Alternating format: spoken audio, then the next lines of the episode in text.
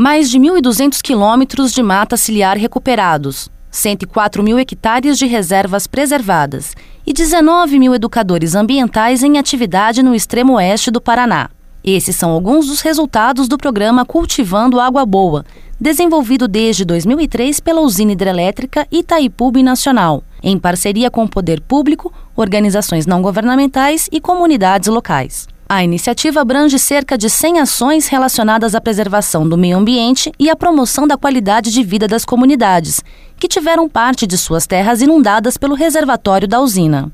Para o diretor de coordenação ambiental da Itaipu, Nelton Friedrich, o sucesso do programa está no envolvimento de diversos segmentos da população no planejamento e na implementação das ações. Grande elemento, eu diria assim, que fermenta e facilita o cultivo da boa está na participação comunitária, que é preciso que todos os atores compreendam a responsabilidade compartilhada. Nenhum governo só resolverá o problema socioambiental. Esta também é a opinião do presidente do Instituto Superior de Administração e Economia da Fundação Getúlio Vargas, Norman de Arruda Filho, responsável por um estudo sobre o cultivando água boa. O sucesso desse programa foi obtido justamente por ter conseguido ter o um engajamento dos participantes. Em cada município, há um comitê gestor que discute os problemas e as soluções que devem ser implementadas. O senador Sérgio Souza, do PMDB paranaense, elogiou o programa e destacou a importância de ações que combinam crescimento econômico, social e preservação dos recursos naturais. Se nós não realmente não cuidarmos